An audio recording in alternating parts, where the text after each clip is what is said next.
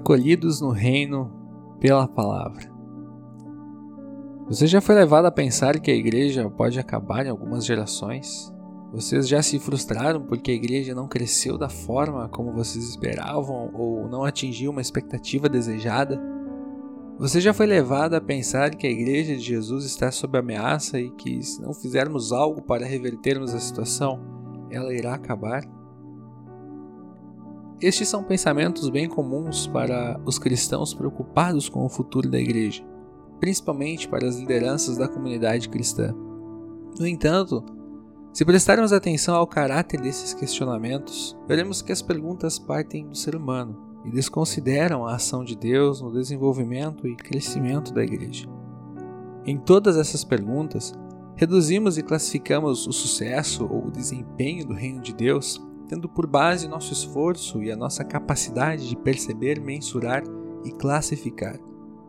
E a situação se agrava quando tomamos estes dados como base para prever o futuro, pois por vezes essa previsão pode ser desanimadora e prejudicial.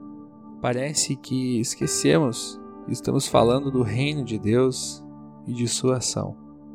Esquecemos que o reino de Deus vai além da nossa capacidade de mensurar, avaliar e prever o futuro da igreja. O texto do Evangelho deste final de semana destaca o crescimento do reino de Deus de uma forma que é incompreensível para o ser humano. No Evangelho, Jesus compara inicialmente o crescimento do reino de Deus com um homem que lançou a semente na terra e que, com o passar dos dias, mesmo sem compreender muito bem, Viu a semente crescendo, produzindo frutos e sendo colhida. Nessa parábola de Jesus, a semente é a palavra de Deus que é lançada, é o batismo que recebemos. Esta é uma semente poderosa que vai além de nossa compreensão e que é capaz de mudar a vida de uma pessoa, pois é capaz de dar a vida eterna. É uma semente que produz frutos em nossa vida e que nos prepara para o dia da colheita o dia da segunda vinda de Jesus. Desde que Deus se manifestou na história do ser humano, na pessoa de Jesus, o reino de Deus foi inaugurado. Há dois mil anos, seus seguidores dedicam-se a semear a boa notícia da chegada do reino de Deus. Essa semente foi plantada no coração de cada indivíduo que ouviu a palavra. E uma vez plantada, cresceu de forma particular e inexplicável para nós. Para nós, pois estava totalmente de acordo com o plano de Deus. Este processo seguiu até os dias de hoje e seguirá até o fim dos tempos. Por quê? Porque é da vontade de Deus. Quando olhamos para o contexto, para a incredulidade, para a indiferença com relação a Deus, para ideologias que atacam a fé, para a subjetividade da verdade, nos preocupamos com o futuro da igreja. Afinal, todos esses poderes externos se apresentam e entram em cena de forma tão avassaladora que o Evangelho do Reino de Deus parece não ser capaz de resistir a tudo isso. De fato, se olharmos para o mundo de um ponto de vista humano, a situação é dramática. Porém, segundo a palavra, não é uma questão de ponto de vista, mas sim de objetivo. Se entendemos que o objetivo da igreja é construir um reino ou um domínio terreno, estamos perdidos. Porém, se o objetivo da igreja é conquistar mais pessoas para o reino de Deus, o reino que não é deste mundo, estamos amparados por Deus, Sua palavra e sacramentos. Por vezes, podemos ser seduzidos pela ideia humana de poder, de representatividade, de números expressivos, porém o reino de Deus é diferente. Ele cresce independentemente do nosso esforço. Não fomos chamados para dominar, controlar e quantificar mas para servir, para viver o Evangelho do perdão dos pecados por meio da fé em Jesus. E por meio deste viver, que vem de Cristo, testemunhar em palavras e ações a nossa fé. Jesus nos chamou para sermos sal e luz, duas figuras que expressam a ideia de sutileza, mas que fazem toda a diferença. O sal é invisível na comida, mas confere sabor. A luz não é nossa, mas de Cristo, que ilumina o caminhar em meio às trevas e que é uma luz que não pode ser escondida. Ou seja, a existência da igreja nesse mundo é discreta e singular. Talvez por isso a igreja pareça fraca. Porém, para os olhos da fé, ela é forte, pois é o poder de Deus nesse mundo, é a comunhão de todos aqueles que foram santificados pelo sangue de Jesus. Como sabemos disso? Pela palavra. Como cremos nisso? Fomos batizados e o Espírito Santo opera a fé em nossos corações. Como somos preservados nessa fé?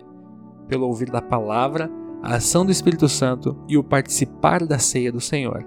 Diante do ser humano e da sua compreensão de grandiosidade e poder, o reino de Deus pode não parecer expressivo, talvez porque este não seja seu objetivo. Jesus disse que o reino de Deus é como um grão de mostarda, que no seu contexto era visto como a menor das sementes, mas que quando cresce se torna a maior de todas as hortaliças, a ponto de os pássaros aninharem-se em seus ramos.